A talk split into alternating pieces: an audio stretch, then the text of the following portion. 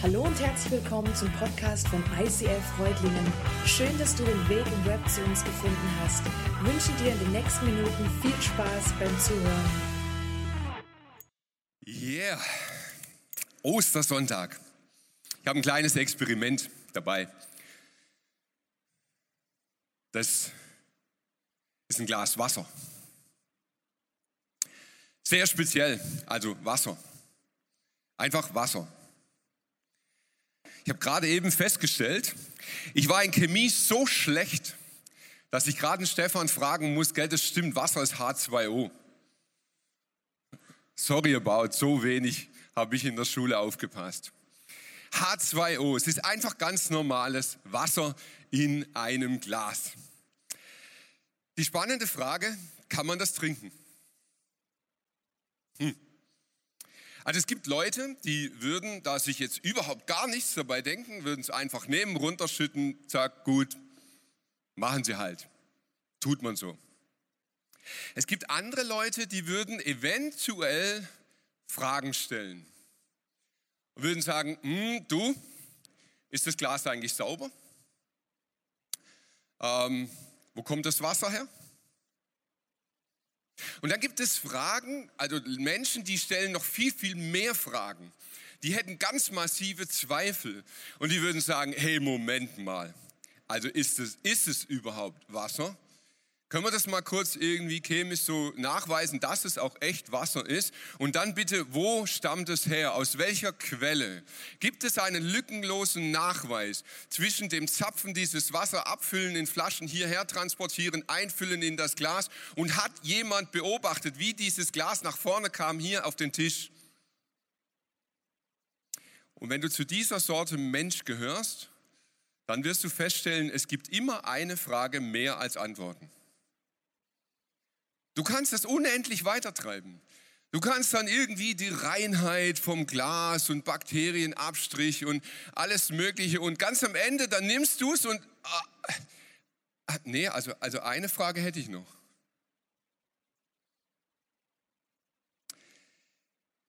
Ganz ehrlich,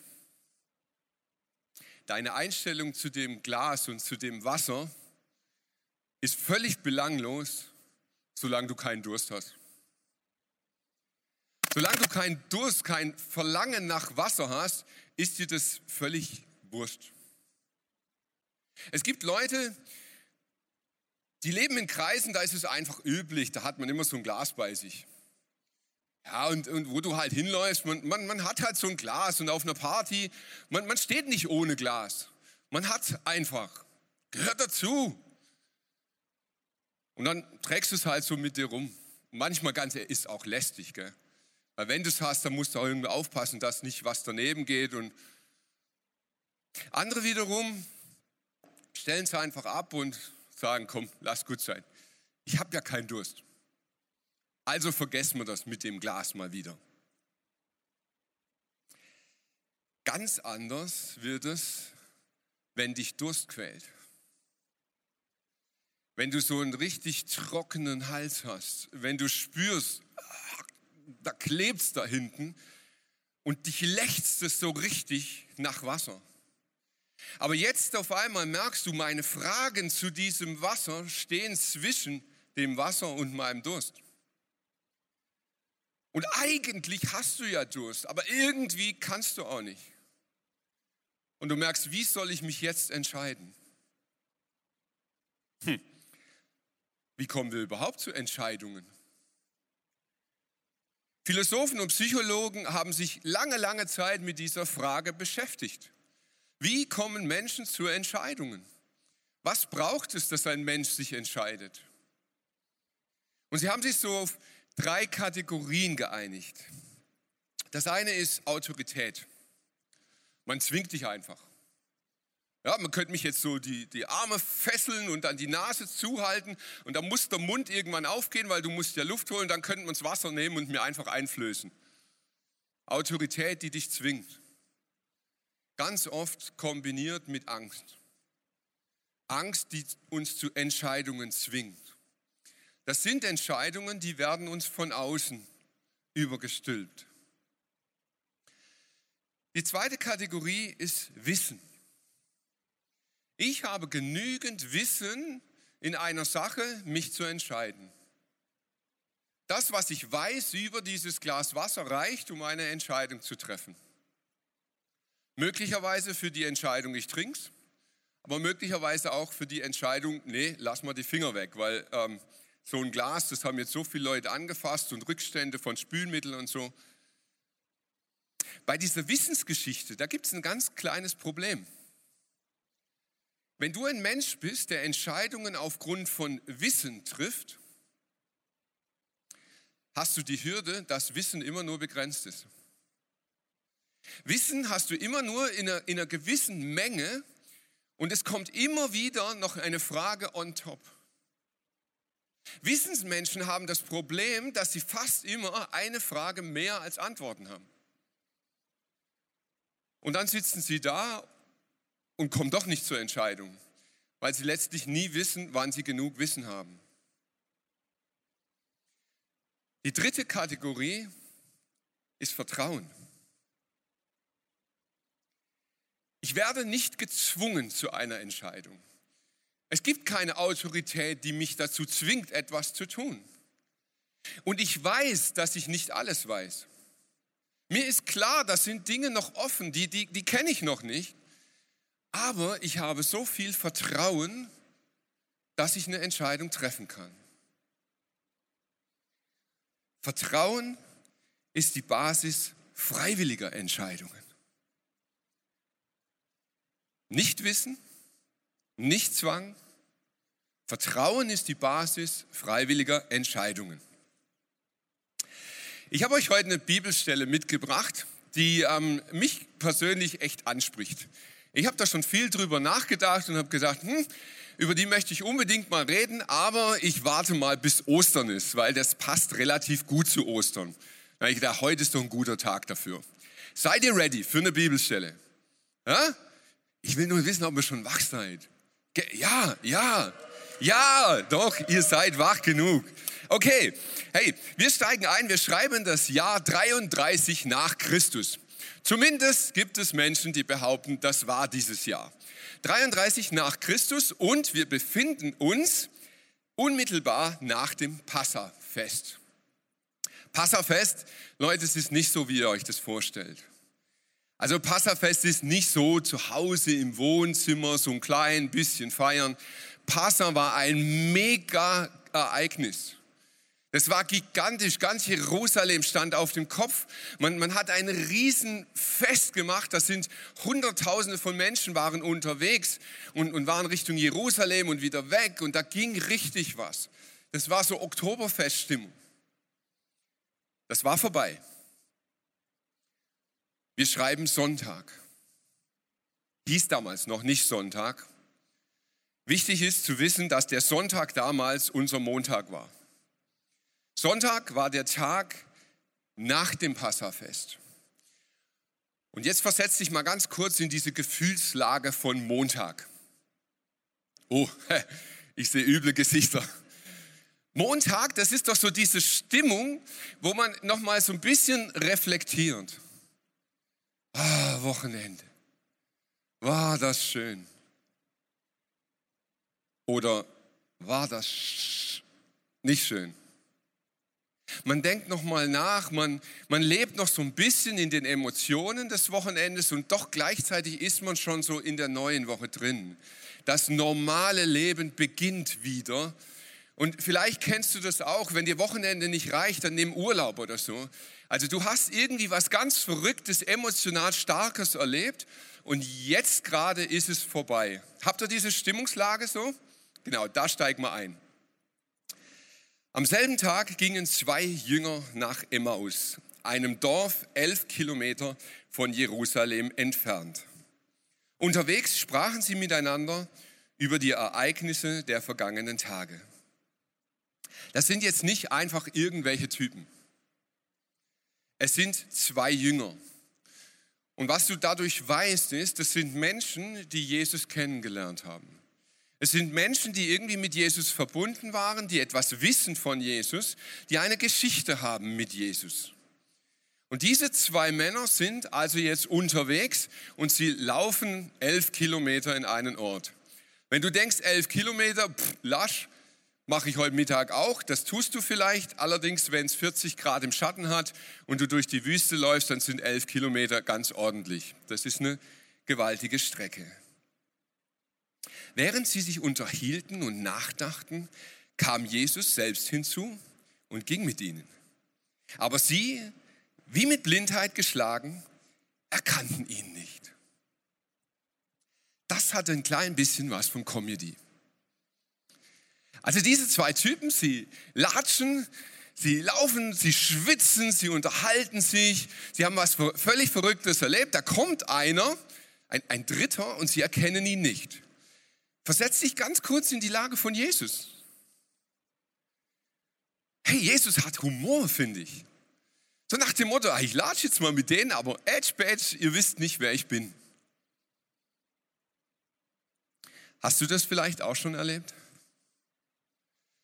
Bist du vielleicht auch ein Mensch, der Jesus kennengelernt hat? Der mal irgendwann mit ihm unterwegs war? Du hast eine Geschichte mit Jesus, aber die ist vorbei. Und jetzt ist Montag in deinem Leben. Und du stehst heute an einem Punkt, wo du reflektierst, wo du nachdenkst, wo du vielleicht mit Leuten redest, wo du sagst, hey, da war mal was. Und weißt du was? Jesus ist jetzt gerade dabei. Der ist mittendrin. Aber du erkennst ihn vielleicht nicht. Worüber sprecht ihr da miteinander? Die Jünger blieben traurig stehen und verwundert bemerkte Kleopas, einer von den beiden, du bist wohl der Einzige in Jerusalem, der nichts von den Ereignissen der letzten Tage weiß. Was meint ihr? fragt Jesus. Hast du auch manchmal das Gefühl im Leben, dass Jesus der Einzige ist, der nicht checkt, wie es dir geht? Dein Zustand ist doch himmelschreiend. Also jeder merkt doch, dass es dir nicht gut geht oder, oder du, du, denkst zumindest, hey, es ist doch klar, oder? Dass es mir richtig scheiße geht, das, das sieht doch jeder. Nur Gott scheint das irgendwie nicht zu raffen.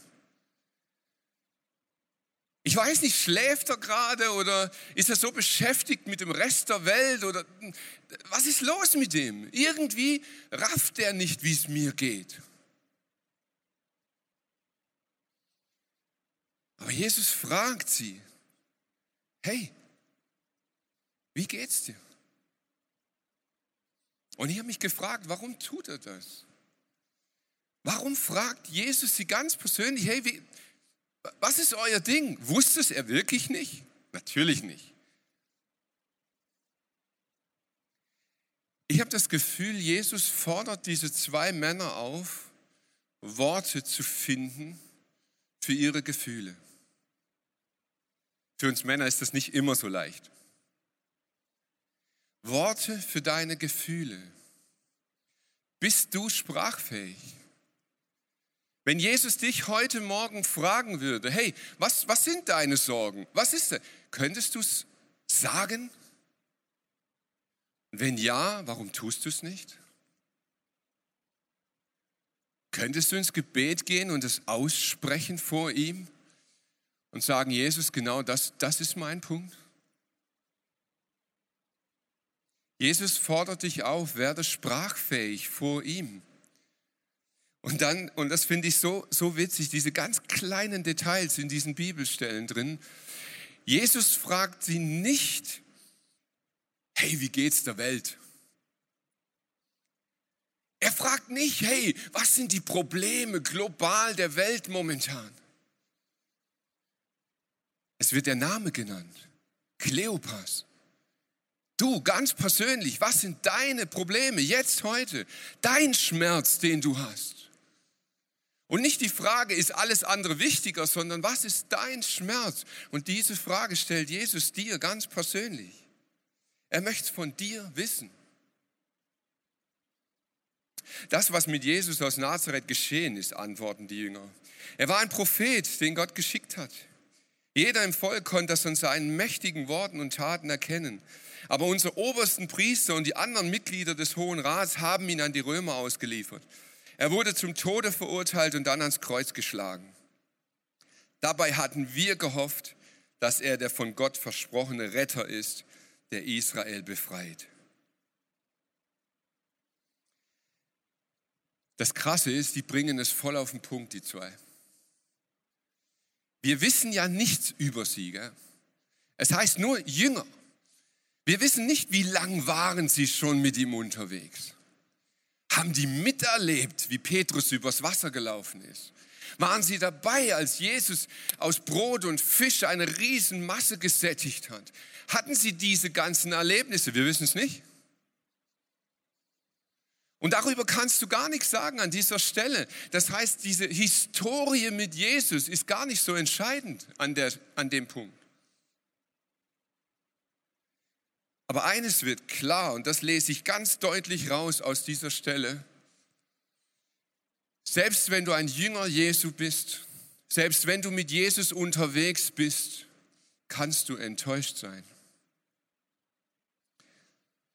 Wisst ihr, wir Frommen, wir sind manchmal ganz schräg drauf. Wir nehmen Dinge im Leben, die passieren, Schuld, die passiert, Dinge, die wir krumm gemacht haben und wir wischen sie einfach so fromm geistlich weg. Und dann kommt so dieser fromme Stempel, erledigt. Aber die Wahrheit ist, wir können abgrundtief enttäuscht sein von Jesus. Vielleicht hast du dir etwas erhofft von ihm.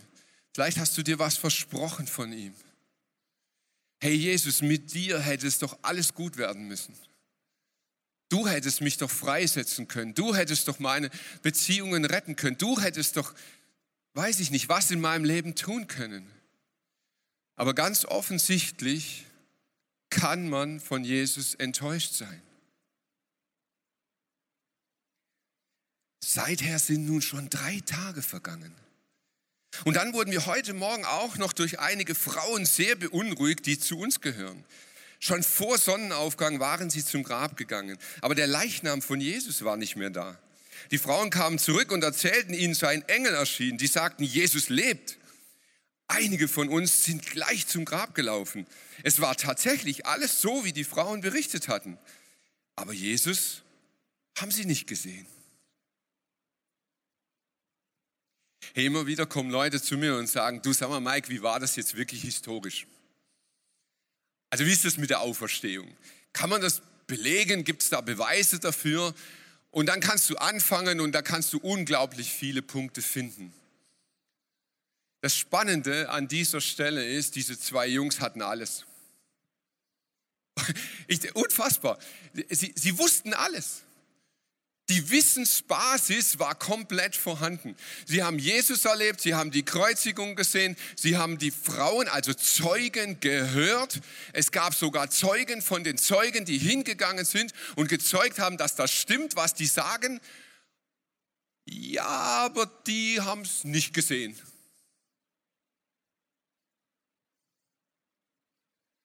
Eine Frage mehr als Antworten.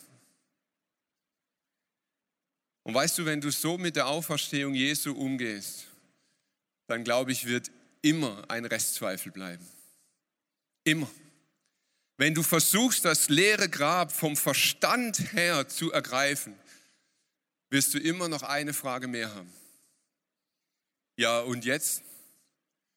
Die zwei Jungs hatten alles, was sie brauchten. Und doch blieben die Zweifel. Und ihre Zweifel haben ausgereicht, dass sie Jerusalem verlassen haben. Die sind gegangen. und ganz ehrlich, ich, ich weiß nicht, ob du dir das mal praktisch vorgestellt hast, aber ich habe ganz schnell ein Urteil über die zwei Jünger. Ich denke für mich, was für Vollpfosten. Also die haben Jesus kennengelernt, die haben die, die Kreuzigung erlebt, Sie haben mitgelitten in dieser Zeit und dann kommen Zeugen, die sagen, hey, der ist gar nicht tot, der ist auferstanden, Jesus lebt. Und dann denke ich, hey, wisst ihr, was ich gemacht hätte? Ich hätte gesucht. Ich wäre zu dem Grab, ich hätte das Tuch sehen wollen. Ich wäre rumgegangen, hätte gesagt, Jesus, wo bist du? Und ich hätte es wissen wollen. Aber die zwei? Tschüss. Ich habe genug. Es reicht mir. Ich glaube das alles nicht. Ich hau ab. Und dann denke ich so, hey, wie schnell verurteile ich? Weil eigentlich bin ich genau gleich wie die zwei Jünger.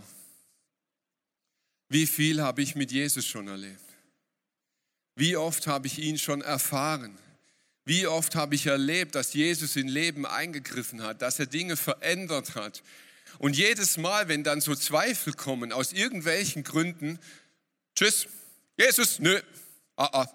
Heute, also jetzt glaube ich es nicht mehr. Damals ja, aber jetzt nee. Also die Probleme, die ich heute habe, da kannst du nicht mehr mithalten. Und ich bin wie diese Jünger. Ich laufe davon. Wissen ist gut, aber es reicht oft nicht. Daraus sagt Jesus zu ihnen, wie wenig versteht ihr doch. Warum fällt es euch nur so schwer, alles zu glauben, was die Propheten gesagt haben? Musste der von Gott erwählte Retter nicht all dies erleiden, bevor ihn Gott zum höchsten Herrn einsetzt? Und dann erklärt ihn Jesus, was durch die ganze Schrift hindurch über ihn gesagt wird. Von den Büchern Mose angefangen bis zu den Propheten. Und wisst ihr was? Diese zwei Jungs, die mussten es von ihm selber hören. Es reichte ihnen nicht, dass jemand anders zu ihnen sprach. Sie mussten es selber hören. Und vielleicht bist du so christlich irgendwie aufgewachsen. Vielleicht hast du einen frommen Background. Vielleicht gab es ganz viele Menschen in deinem Leben, die dir von Jesus erzählt haben. Aber vielleicht bist du jemand, der es von ihm selber hören muss. Geh ins Gebet, frag ihn. Sag, hey Jesus, kannst, kannst du mir es erklären? Schäm dich nicht, dass du es immer noch nicht verstanden hast. Jesus ist ready. Der hat überhaupt kein Problem damit. Der fängt nochmal bei Mose an. Das ist ihm völlig wurscht. Er sagt, weißt du, brauchst du, also gut. Komm, ich erklär's dir nochmal.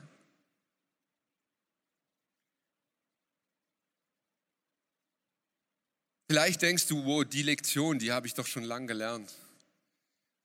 Das habe ich doch irgendwie hinter mir.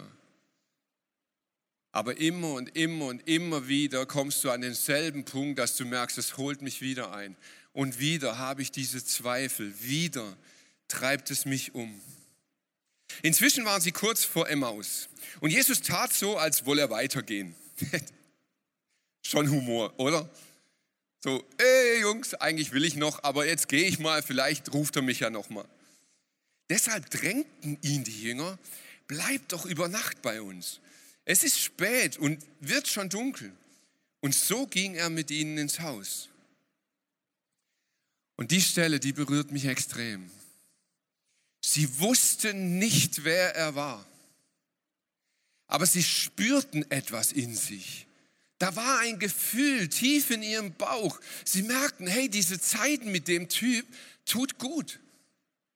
Da ist, da ist irgendwas. Und vielleicht bist du heute an einem Punkt in deinem Leben, wo du sagst, ich sehe Jesus nicht mehr.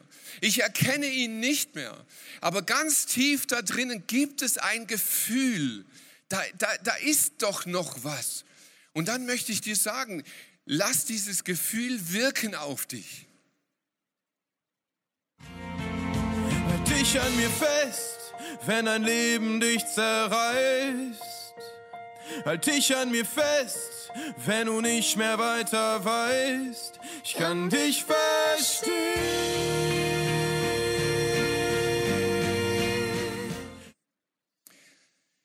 Als ich diese Woche diese Szene im Fernsehen gesehen habe, liefen mir die Tränen runter. Ich weiß, dass es eine Show war. Aber es war so echt. Halt dich an mir fest, wenn du nicht mehr weiter weißt. Wenn dein Leben nur noch Chaos ist, wenn dein Verstand dir nicht mehr weiterhilft. Aber da ist noch, da ist noch ein Gefühl, da ist noch eine Kleinigkeit in dir drinnen. Dann halt dich fest. Denn er kann dich verstehen.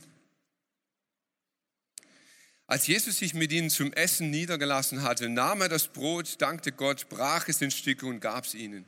Da wurde ihnen die Augen geöffnet. Es war Jesus. Ich möchte dir einen kleinen Tipp geben. Vielleicht geht es dir ganz ähnlich wie mir, dass du solche Momente auch immer wieder mal hast im Leben. Dass du dich fragst, Jesus, wo bist du? Ich erkenne dich gar nicht mehr dann setz dich hin und mach Abendmahl. Bei diesem Abendmahl sagt Jesus, wann immer er das tut, dieses Brotbrechen, diesen Saft trinken, tut es zu meinem Gedächtnis. Und das ist irgendwie schwieriges Deutsch, finde ich.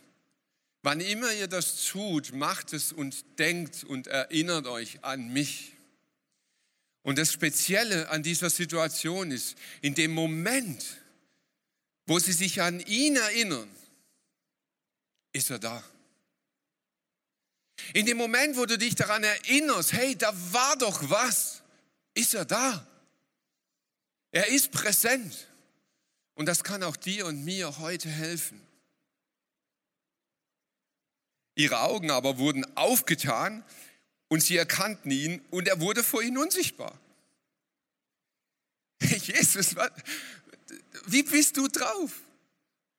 Jetzt latschen die den ganzen Tag und sie checken nichts, aber in dem Moment, wo sie wo es kapieren, bumm, ist er weg. Und ich habe mich gefragt, warum? Und mir fiel eine andere Bibelstelle auf. Jesus sagt mal zu einem anderen Jünger, dem Thomas, du glaubst, weil du mich gesehen hast. Wie glücklich können sich erst die schätzen, die mich nicht sehen und trotzdem glauben. In dem Moment, wo sie ihn erkennen, kann Jesus gehen. Aber er wartet so lange, bis sie ihn erkannt haben. Und dann setzt er dem Ganzen die Krone auf. Ihr habt geglaubt, weil ihr mich gesehen habt. Aber jetzt glaubt ihr sogar ohne mich zu sehen. Sie wachsen in ihrem Glauben. Und sie sprachen zueinander, hey, brannte nicht unser Herz in uns, wie er auf dem Weg zu uns redet und wie er uns die Schriften öffnet. Und sie standen zur gleichen Stunde auf und kehrten nach Jerusalem zurück. Hey, brannte nicht unser Herz? Kennst du diese Momente, dass dein Herz brennt? Da war doch was. Es gab doch mal diesen Moment in meinem Leben, da habe ich mich Jesus anvertraut. Da, da habe ich ihn doch mal gespürt. Und im selben Moment stehen sie auf. Hey, die sind elf Kilometer durch die Wüste gelatscht. Die sitzen abends, die sind fertig wie's Brot. Die sind kaputt. Und im selben Moment stehen sie auf und laufen die elf Kilometer zurück. Nichts Red Bull verleiht Flügel. Wenn Jesus dein Herz toucht, hast du alle Kraft der Welt. Wenn Jesus dein Herz berührt, dann kannst du aufstehen und laufen und laufen und laufen. Denn sie hatten ein einziges Ziel. Dort waren die elf Jünger und andere Freunde von Jesus zusammen. Von ihnen wurden sie mit den Worten begrüßt, der Herr ist tatsächlich auferstanden. Er hat sich Simon gezeigt. Ihr Herz war so voll, dass sie es der Welt erzählen mussten. Sie konnten es nicht mehr verschweigen. Sie mussten raus und es der Welt erzählen. Jesus sagt von sich selber, er ist das Wasser des Lebens. Wer von ihm trinkt, wird nie wieder dürsten. Die Frage ist, willst du trinken? Willst du trinken vom Wasser des Lebens? Hast du noch viele Argumente dagegen? Hast du noch viele Fragen? Brauchst du mehr Wissen? Ich glaube ehrlich, wenn du auf das Wissen wartest, wird es immer eine Frage mehr als Antworten geben. Bist du jemand, dem man das Glas des Lebens per Autorität übergestülpt hat? Ist halt so. Die Eltern waren Christen, Oma und Opa waren Christen und jetzt habe ich halt das Glas auch bei mir. Die entscheidende Frage ist, wie durstig bist du? Wie durstig bist du nach diesem Wasser? Und wisst ihr, ich finde in diesem Moment, wenn der Durst dich quält, sind alle anderen Fragen belanglos. Wenn du zu Jesus kommst und sagst, hey, ich bin fertig, ich bin am Ende, ich kann nicht mehr, ich bin kaputt, dann hält Jesus dir das Glas hin und sagt, hey, ich bin das Wasser des Lebens. Wer will, kann trinken. Und er bietet es dir an. Und du sagst, wow, das ist gut. Ich will mehr.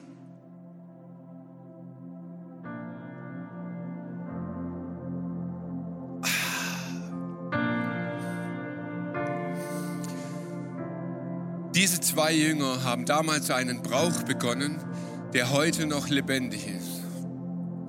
Weltweit begrüßen sich Christen an Ostern mit demselben Gruß. Der Herr ist auferstanden. Hey, das können wir besser. Steht mal auf dazu. Füll deine Lungen mit Luft. Der Herr ist auferstanden. Jesus, danke.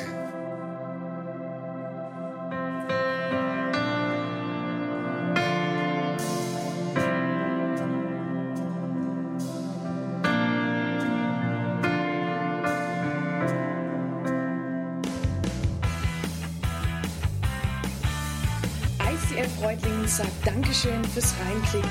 Weitere Infos findest du unter www.icf-reutlingen.de.